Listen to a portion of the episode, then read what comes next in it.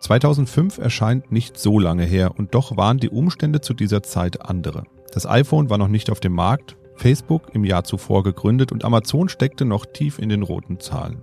In den USA stand George W. Bush an der Spitze und in Deutschland da bahnte sich im September 2005 trotz knappem Ausgang eine gravierende Änderung in der Politiklandschaft an. Am 22. November 2005 wurde Angela Merkel dann zur Bundeskanzlerin und wird für insgesamt 16 Jahre Deutschland repräsentieren und regieren.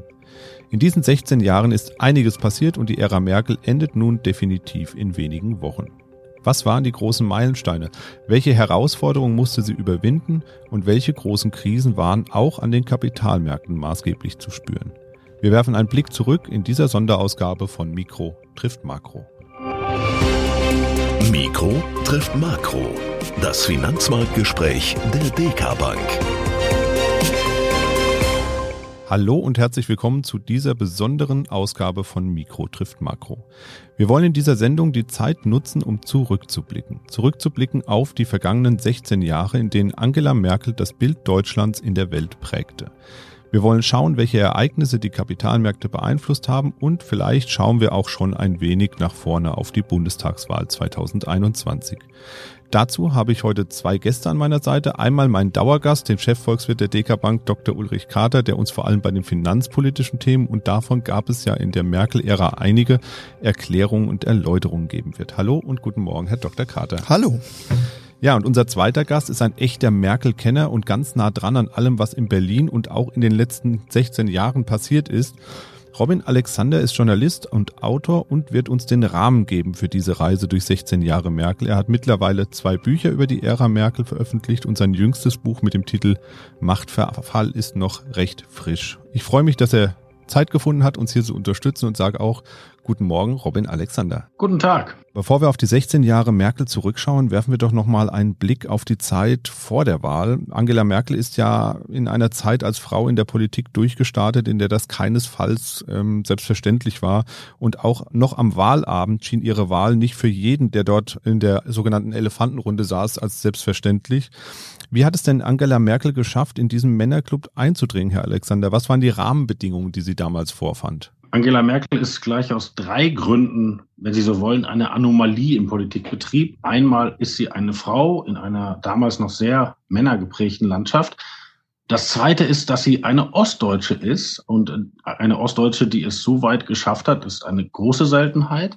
Und das dritte ist, dass sie eine Wissenschaftlerin ist von ihrer Ausbildung her und auch von dem, was sie gearbeitet hat, weil sie ist ja erst mit 35 äh, Lebensjahren in die Politik gegangen. Das ist auch eine krasse Anomalie, weil die normalen Politiker in Deutschland sind oft Juristen oder viele Lehrer so sitzen im Bundestag. Und von diesen drei besonderen Merkmalen hat sie eigentlich zwei immer ein bisschen verschwiegen und eins betont. Und das, was sie betont hat, war ihre Herkunft als Wissenschaftlerin. Das ist auch, wie sie sich selbst versteht, dass sie Probleme analysiert, dass sie Probleme auf den Kern runterbricht, dass sie sich mit Experten berät. Das war ihr immer sehr wichtig. Das äh, Frausein und das Ostdeutsche, das nicht so sehr. Und was denken Sie, warum war, war, hat sie diese zwei Aspekte eher so ein bisschen hinten angestellt? Was war der Grund dafür, dass sie die nicht so nach vorne gestellt hat? Angela Merkel kommt ja, hat ja die ersten 35 Lebensjahre in der DDR verbracht und in der DDR gab es einen ganz anderen feministischen Diskurs als im Westen.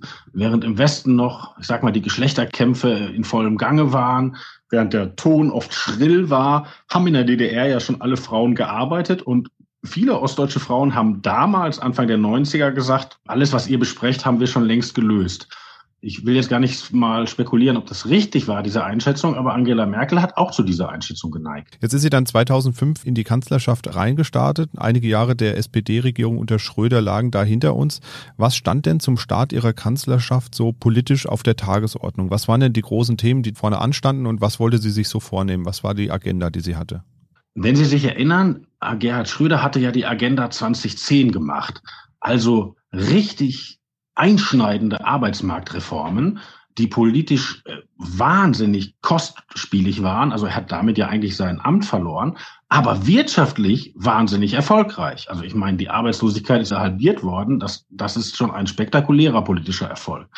Und Merkel trat gegen Schröder an in der Phase seiner größten Schwäche.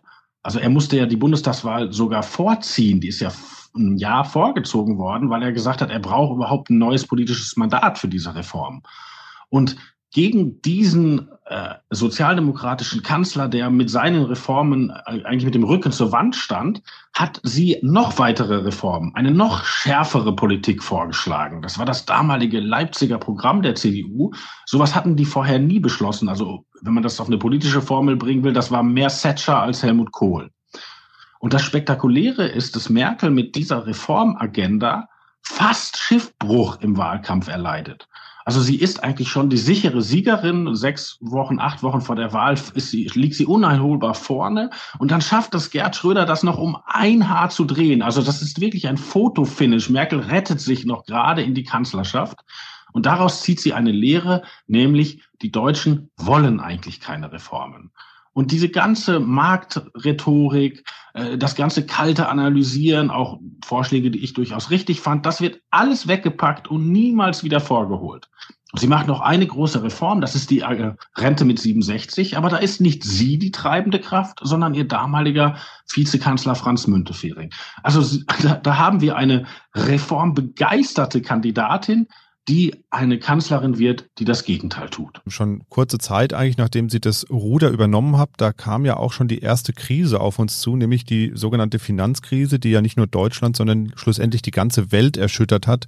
Das bahnte sich ja 2007 schon so ein bisschen an in den USA mit den, mit den Häuserkrediten und gipfelte dann aber in der Pleite der Investmentbank Lehman Brothers im September 2008. Schauen wir nochmal volkswirtschaftlich drauf, Herr Dr. Carter, können Sie unseren Zuhörerinnen und Zuhörern Zuhörern noch mal ganz kurz erklären, was ist eigentlich damals passiert und wie kam es eigentlich zu dieser Finanzkrise und vor allem, warum war das so schlimm? Naja, also das ist nur wirklich das Letzte, was man als Kanzlerin äh, möchte, dass das Telefon klingelt und irgendein Zentralbanker äh, oder ein anderer Marktexperte anruft und sagt, es äh, gehen jetzt gerade die Lichter aus an den Märkten und es wäre schon sinnvoll, sich ins Fernsehen zu stellen und die Spareinlagen zu garantieren, wie es ja dann am Ende auch passierte.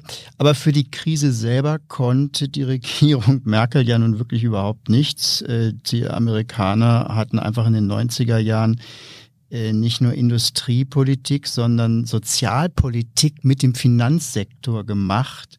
Es wurde diese Kreditvergabe äh, nach dem Motto, jedem sein Eigenheim, auch ohne Einkommen. Das wurde einfach zugelassen. Das Einfallstor waren natürlich damals die, die Verpackungskünste von den äh, Subprime-Banken. Die haben diese Kredite so risiko an, äh, risikolos angeprangert, äh, wie so der sprichwörtliche Gebrauchtwarenhändler seinen, seinen Unfallwagen flott pinselt. Und das lief so perfekt, dass also diese Kredite ja weltweit verkauft wurden. Und als sich dann 2007 äh, herumsprach, dass zwar in Amerika ähm, mehr oder weniger übertrieben gesagt auch der Familienhund eine Kreditkarte hat, aber eben auch nicht zurückzahlen kann, da ist die Blase dann eben geplatzt. Die Amerikaner selber sind ja da sehr robust. Die reagieren in so einem Krisenfall dann sehr schnell und sehr hart. Ähm, mir gegenüber hatte das mal ein Berater von Obama damals so ausgedrückt. Man wüsste, dass man den Finanzsektor eben verwendet, um Wachstumspolitik zu machen und dass man eben manchmal auf einer abschüssigen Bahn da sich bewegen würde. Aber dass man so nah am Abgrund, an den Abgrund gerät, das dürfe es nun auch nicht sein. Da müsse man auch in Zukunft das Ganze ein bisschen solider aufstellen. Aber es war nun mal dann die Krise da und es traf dann eben ja auch andere Länder, unter anderem eben auch Deutschland. Und also auch hier war dann die Regierung sofort in der Aufgabe, eine Rettungsaktion auf die Beine zu stellen. Und ähm, bei solchen Rettungsaktionen geht es ja immer um die ganze Wirtschaft. Es geht ja darum, um Abwärtsspiralen zu vermeiden. Aus diesem ursprünglichen Problem heraus angekommen in der Öffentlichkeit ist es natürlich als, als Rettungsaktion für die Banken. Und für mich im Nachrückblick kam da auch schon so ein bisschen dieses, diese mangelnde Kommunikationsfähigkeit zum Ausdruck. Also aus, aus ähm, Wirtschafts-, also aus krisentechnischer Sicht kann man der Bundesregierung überhaupt keinen Vorwurf machen. Das war alles, ähm, war ja auch sehr erfolgreich.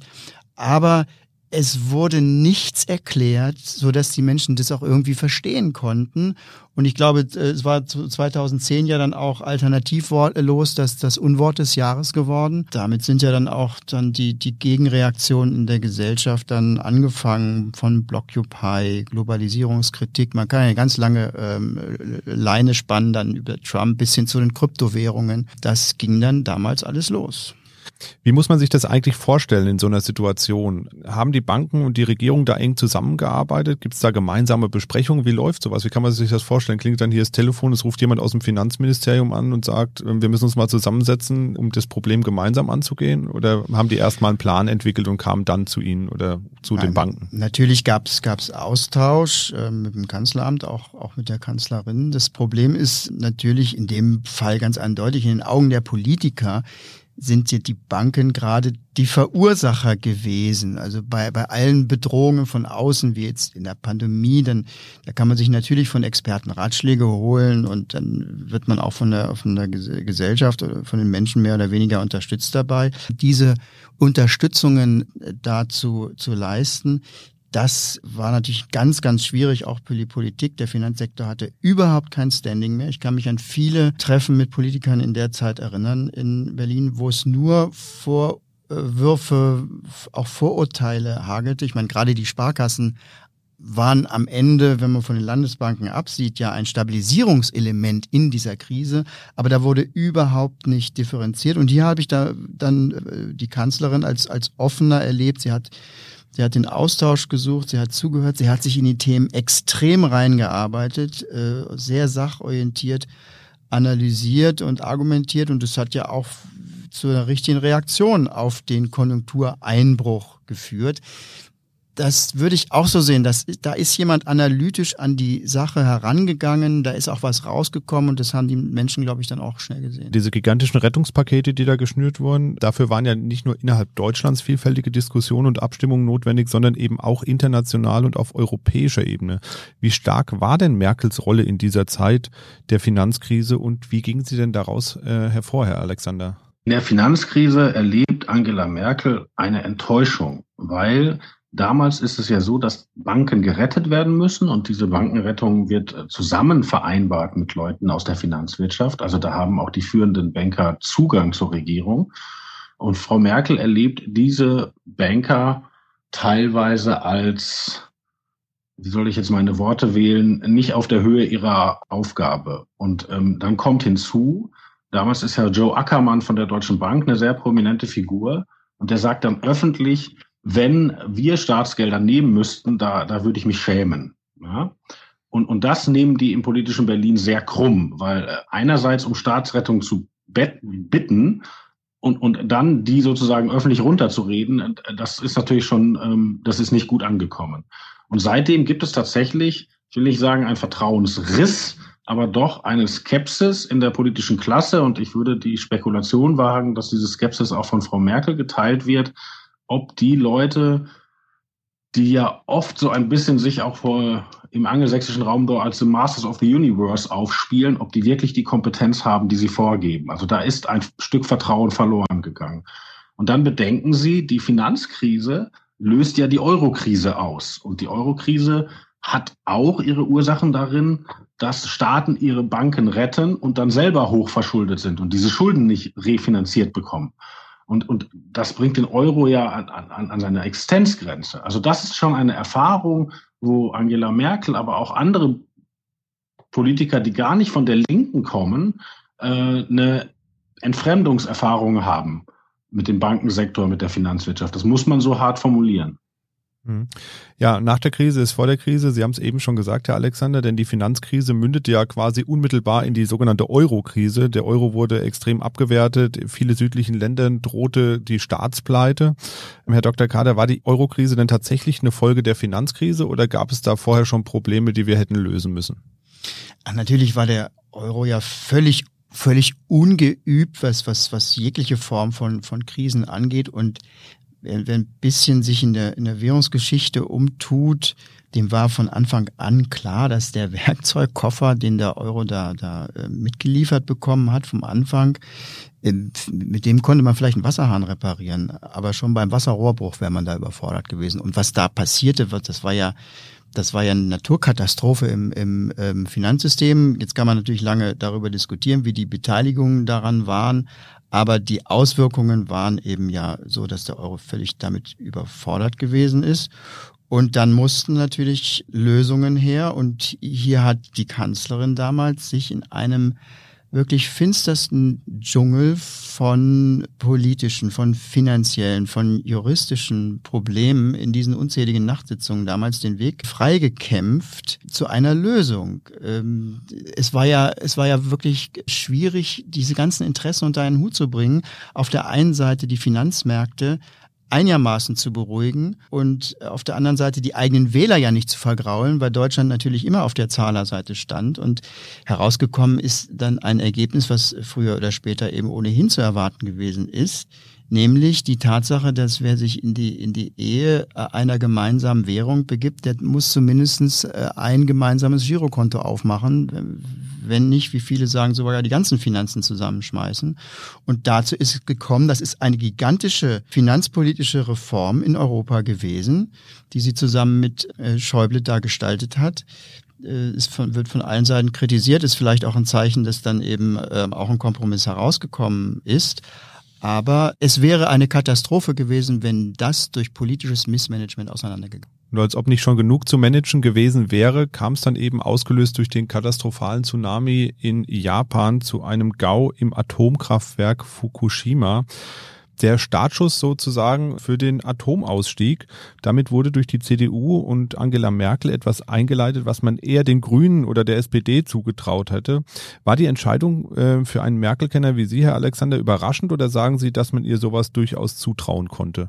Na, diese Kanzlerschaft ist ja von überraschenden Wenden, ist das ja fast ein Strukturelement dieser Kanzlerschaft. Also Frau Merkel hat vor Fukushima ja immer die Position vertreten, wir müssen die Atomkraftwerke länger laufen lassen, weil die erneuerbaren Energien noch nicht so weit sind. Also da gab es immer das Wort der Brückentechnologie, ja. Und dann tatsächlich in der, in der Regierung mit der FDP zusammen werden die Laufzeiten verlängert in einem riesigen politischen ähm, Streit und Konsensprozess dann auch mit den Energiekonzernen. Und nach Fukushima wird das in Rekordzeit in sein Gegenteil verwandelt. Und das ähm, ist wiederum auch das typisch Merkel eine Entscheidung, die in die Stimmung des Volkes gefallen ist. Also in Deutschland hat, haben die Bilder von Fukushima größere Ängste ausgelöst als in anderen Ländern. Und, und Merkel ist da sozusagen dem Elektorat ein bisschen gefolgt. Und ähm, ob das volkswirtschaftlich alles so aufgeht, wie wir das aufgesetzt haben damals, finde ich, wenn man sich das genau anguckt, kann man da ein paar Fragen stellen. Aber interessanterweise wird ja nicht öffentlich gerade in Frage gestellt, wurde damals zu schnell entschieden, sondern im Gegenteil, unter dem Eindruck der Klimadiskussion jetzt wird gesagt, müssen wir nicht alle noch schneller werden. Und die Bundesregierung hat ja in den letzten zwei Jahren zweimal ihre, ihre, ihre Klimaziele und damit auch sozusagen die, die, die, die Planung überhaupt der ganzen energiewirtschaftlichen Rahmenbedingungen revidiert. Und was ich in Deutschland immer so bemerkenswert finde, wenn man sagt, CO2 ist das allergrößte Problem. Wir müssen um jeden Preis ganz schnell runter vom CO2. Dann liegt eigentlich der Gedanke nahe, ob die Abschaltung der deutschen Kernkraftwerke, die ja kein CO2 emittieren, ob die tatsächlich, also mindestens von der Reihenfolge fraglich wäre, ob man nicht hätte mit dem Ausstieg aus der Kohle beginnen können. Aber diese Anti-Atom-Identität, will ich schon fast sagen, weiter Teile der Bevölkerung verstellt uns den Weg in die Diskussion. Der Atomausstieg ist ja jetzt nicht nur ein ökologisches Thema, sondern eben auch ein ökonomisches, denn dieser ja, Atomausstieg wird ja sicherlich auch ein bisschen Geld kosten. Wir müssen entsprechende Alternativtechnologien bereitstellen, die dafür sorgen, dass auch der Strombedarf weiterhin gedeckt werden kann. Wie ist denn der Atomausstieg volkswirtschaftlich zu bewerten, Herr Dr. Carter? Naja, es ist der, der vorläufige Endpunkt von einer ja, sehr langen Debatte gewesen. Und auch hier hat die Kanzlerin ähm, entschieden, das ist ja wie bei der Flüchtlingsthematik eine der Situationen, die ihr auch fast schon emotional ausgelegt wurde. Aber sie hat hier entschieden, ich finde, das ist auch das Vorrecht, sogar auch die Aufgabe äh, von einer Führungspersönlichkeit im politischen Bereich.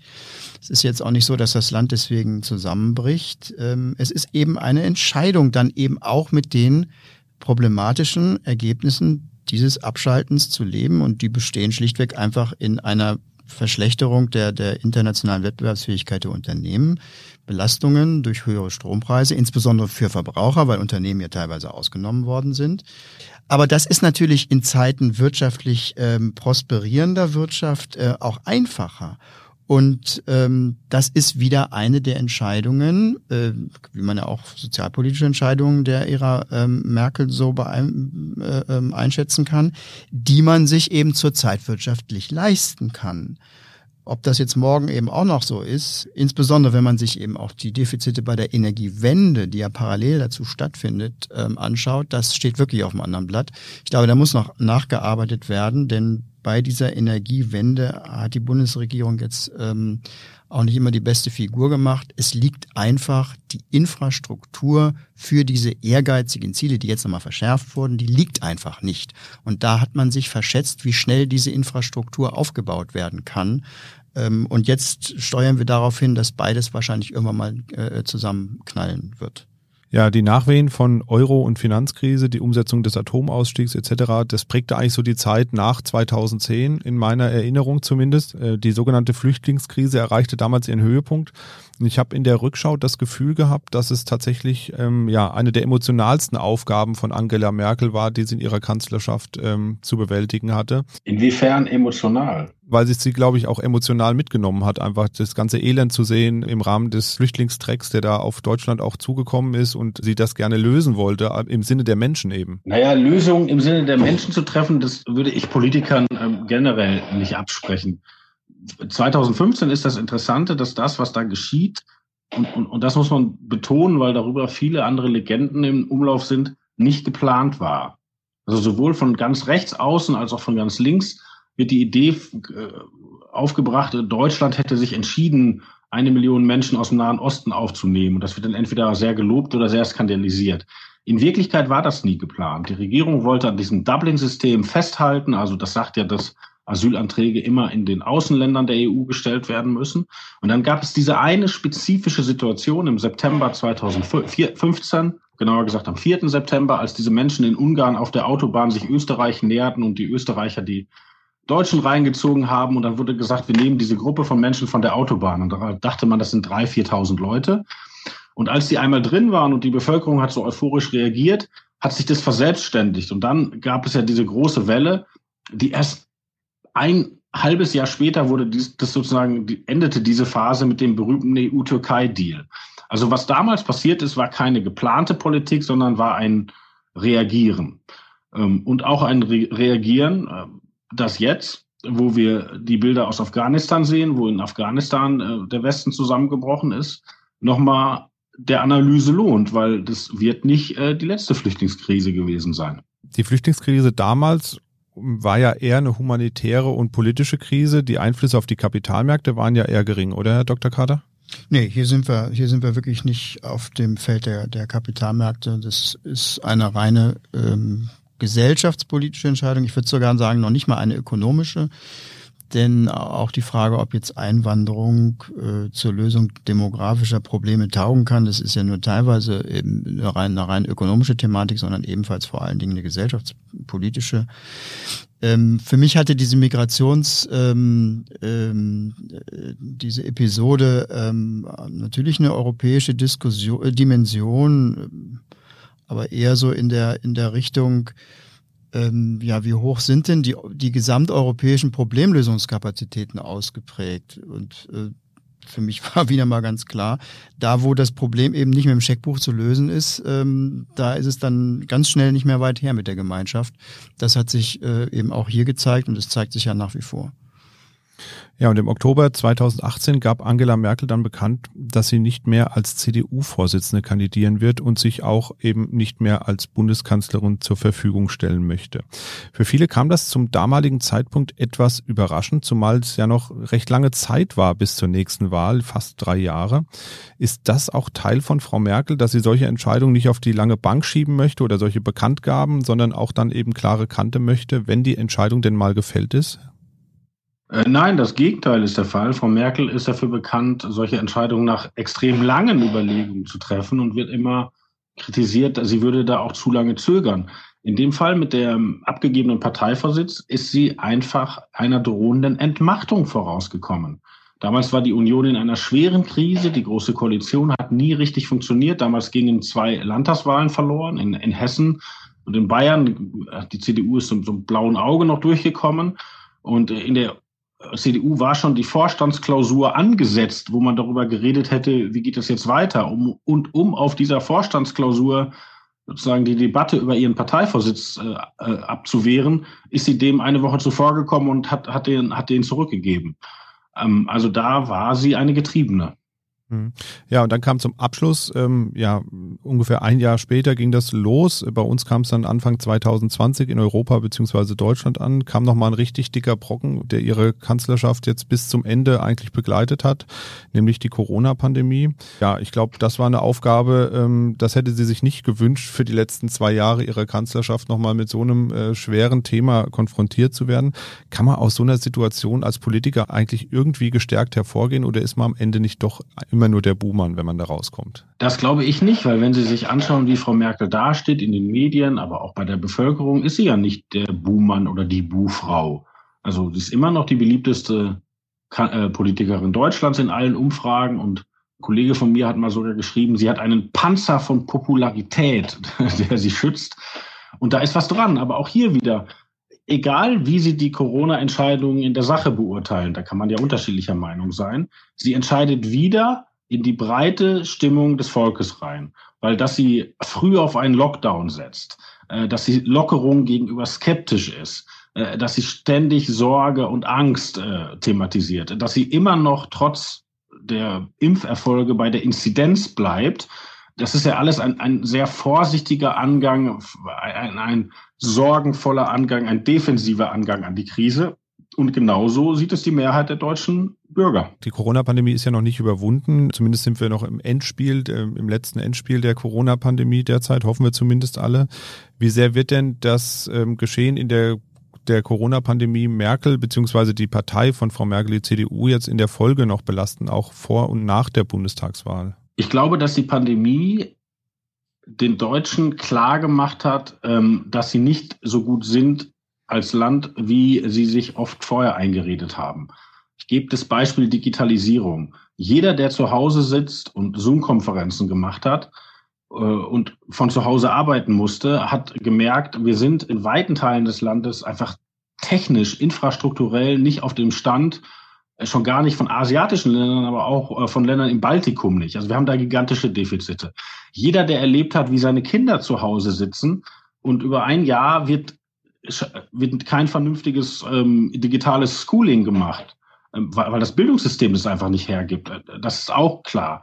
Auch, dass die Besorgung der Impfstoffe an die Europäische Union delegiert wird, was ich richtig finde, aber dann so umgesetzt wird, dass wir fast zwei, zweieinhalb Monate hinter Großbritannien, hinter den USA, hinter Israel erst die Impfkampagne richtig hochfahren und damit natürlich Menschenleben verlieren, äh, dass wir sechs Wochen nach Österreich anfangen zu testen. Also wir sehen, dass wir als Deutschland nicht so fit sind, wie wir uns oft eingeredet haben. Das ist, glaube ich, eine Lehre aus der Pandemie, die so langsam einsickert, die aber eigentlich viele Menschen wissen. Ob das alles die Verantwortung von Angela Merkel ist, ist aber wieder eine andere Frage. Werfen wir nochmal einen Blick auf die finanzielle Seite der Pandemie. Auch hier wurden wir ja weiterhin finanzielle Anstrengungen unternommen, um die Menschen und auch Unternehmen zu unterstützen. Herr Kader, wie lange wird uns das denn nach der Ära Merkel noch beschäftigen, diese ganze Finanzierungswelle, die wir da jetzt vor uns herschieben? Ja, es wird die Diskussion des Finanzsystems morgen sein und auch noch übermorgen. Also die die Verschuldung ist angestiegen in den letzten zehn Jahren weltweit, ähm, alle Sektoren zusammengenommen, von 200 auf 300 Billionen US-Dollar. Zahlen, mit solchen Zahlen ist natürlich, jetzt kann man sich kaum was vor, vorstellen, selbst wenn man hört, dass das jetzt 360 Prozent in Relation zum Bruttoinlandsprodukt ist. Da muss man jetzt schon ein Urteil fällen darüber, ob das jetzt problematisch ist. Und da kann man sagen, ja, das ist problematisch. Denn es ist ja auch nur die finanzwirtschaftliche Seite eines massiven Problems für alle westlichen Gesellschaften, nämlich, das demografische Thema, die Überalterung. Ähm, und auf der finanziellen Seite bildet sich das ja jetzt schon ab darin, dass schon langsam eine Diskussion um eine Neu Neugestaltung des Währungssystems äh, in, in, Gang kommt, ähm, wo es nicht mehr nur weltweit um finanzielle Probleme zwischen einzelnen Ländern geht, die wir ja heute über den IWF äh, lösen, sondern ob man sich fragt, ob man nicht eben das Thema der ähm, Versorgungsprobleme der Generation innerhalb der Länder auch sehr stark zu einer internationalen Aufgabe machen muss. Das sind natürlich die Dinge, die da kommen. Und ähm, äh, Robin Alexander hat vorhin darauf hingewiesen, dass die Frage, ob der Finanzsektor ausreichend Problemlösungskompetenz oder vielleicht sogar überhaupt nur Bewusstsein hat, durchaus zu diskutieren ist, würde ich auch sagen, die, die, die Selbstfähigkeit zur Selbstkritik ist damit unter äh, relativ gering ausgebildet. Auf der anderen Seite muss man sagen, dass wir unter Umständen jetzt an einem Scheideweg stehen, wo auch die Politik unter Umständen in der Gefahr ist, im finanziellen Bereich Fehlentscheidungen zu treffen, insbesondere eben immer neue Programme aus den Ärmeln zu schütteln, die alle sehr kostspielig sind, die sich eventuell auch als großer Fehler herausstellen. Ja, Herr Alexander, Sie gelten ja als echter Insider im politischen Berlin. Die letzten Tage laufen jetzt, also man kann es jetzt ähm, bald an den Fingern abzählen, wie lange Angela Merkel noch Kanzlerin ist. Was denken Sie denn, was macht Frau Merkel denn tatsächlich nach ihrem Abschied aus der aktiven Politik? Also sie ist nicht mehr CDU-Vorsitzende, sie wird nicht mehr Bundeskanzlerin sein. Wird sie sich denn wirklich hinsetzen und Ruhe halten oder wird sie auch weiterhin im Hintergrund aktiv sein als politische Figur? Sie hat immer gesagt, dass sie komplett Schluss macht mit der Politik. Das schließt dann aus, dass sie so etwas macht, was andere Regierungschefs nach ihrer Zeit machen, etwa EU-Ratsvorsitzende oder UN-Generalsekretärin oder, oder so etwas. Und das glaube ich ihr auch. Und ich glaube auch, dass sie nicht im Hintergrund wirken wird, weil wenn sie einmal Kanzlerin waren, dann waren sie da an der Spitze. Und dann glaube ich, dass es, das ist auch Merkels Selbstbild, dass man auch loslassen können muss. Und ich hatte ja schon erzählt, dass sie dieses Selbstbild als Wissenschaftlerin hat. Und ich glaube, wenn man sie so erlebt hat auf Auslandsreisen, gibt es auch Weltgegenden, die sie noch spannender findet als Deutschland. Und ich könnte mir vorstellen, das ist jetzt aber eine reine Spekulation, dass sie vielleicht an einer sehr guten amerikanischen Ostküstenuniversität mal einen Kurs gibt in Global Governance oder, oder was immer. Also, dass sie da sozusagen ihre, ihr Wissen, ihre Erfahrung akademisch weitergibt. Ja, wäre zumindest spannend und der Kurs wäre bestimmt auch gut besucht, könnte ich mir zumindest vorstellen. Abschließend würde mich nochmal interessieren, wie Sie beide die Ära Merkel in Erinnerung behalten werden, einmal politisch und auch in Bezug auf die Wirtschaft und die Kapitalmärkte natürlich. Vielleicht Herr Carter zuerst. Ja, von den großen wirtschaftspolitischen Agenda äh, oder Agenden von Vorgängerregierungen war ja wirklich nicht viel zu, zu spüren. Das war, hat ja aus mich eher so den Eindruck gemacht von, von autonomem Fahren. Dabei ändert sich eben die Welt massiv. Wir produzieren in der Autoindustrie heute 40 Prozent weniger als äh, 2018 und davon sind jetzt nur 20 Prozentpunkte auf Corona zurückzuführen. Es geht heute mehr darum, nicht mehr nur Maschinen zu verkaufen, sondern Netze, Plattformen, Daten äh, zu bearbeiten. Und ob hier in Deutschland eben die richtigen Voraussetzungen bestehen, das, das bezweifeln viele. Für mich kommt dann noch was dazu, diese, diese Reibungslosigkeit, mit der die ganzen Krisen wegfinanziert werden. Ich glaube, das ist auch psychologisch nicht gut. Das weckt Begehrlichkeiten. Ich äh, bin ja in vielen Veranstaltungen bei Sparkassen immer in Diskussionen mit vielen Leuten und da kommt ganz oft ähm, so die Einstellung, dass diese durch Ökonomisierung des Lebens ähm, eben nicht gut sei und dass auf der anderen Seite ja alles in Überfluss vorhanden wäre. Ob das, man hört so ein bisschen raus, dass äh, die Dinge für selbstverständlich genommen werden und dass sich auch so eine Anspruchshaltung gegenüber dem Staat aufbaut, dass er verantwortlich ist, das alles äh, eben für einen selber auch richtig zu, zu, zu lösen. Tja, vielleicht könnte es äh, am, im langen Rückblick äh, dann gerade auch was die finanziellen Themen angeht, diese Regierungszeit so ein Teil so eines schlafwanderischen Marsches sein in, in, in doch größere Probleme. Verschuldungsentwicklung, Geldmengen, werden wieder ein Inflationsthema kriegen, ähm, auch die, die ungeklärten Europafragen. Da konnte eben die Bundesregierung aus dem Vollen schöpfen noch. Das wird in der Zukunft so nicht mehr möglich sein. Und vielleicht ist es dann, dann ja doch so, so eine Art Anblick äh, einer guten alten Zeit, ja, wo man, ich weiß nicht, noch Bargeld bezahlen konnte oder auch überall reisen konnte ähm, und vielleicht auch nicht bis ja irgendwann dann 70 Jahre arbeiten musste. Herr Alexander, wie ist es bei Ihnen? Wie behalten Sie die Ära Merkel in Erinnerung, die 16 Jahre? Naja, da wir doch hier bei einem äh, über die Sparkassen reden, das finanzpolitische Grundereignis ist doch das Verschwinden der Zinsen. Ja, also ich habe drei Kinder, ich möchte denen beibringen, hier ist euer erstes Konto, wenn ihr hier was drauflegt, da wächst was, ne? Das hat sich doch alles verändert.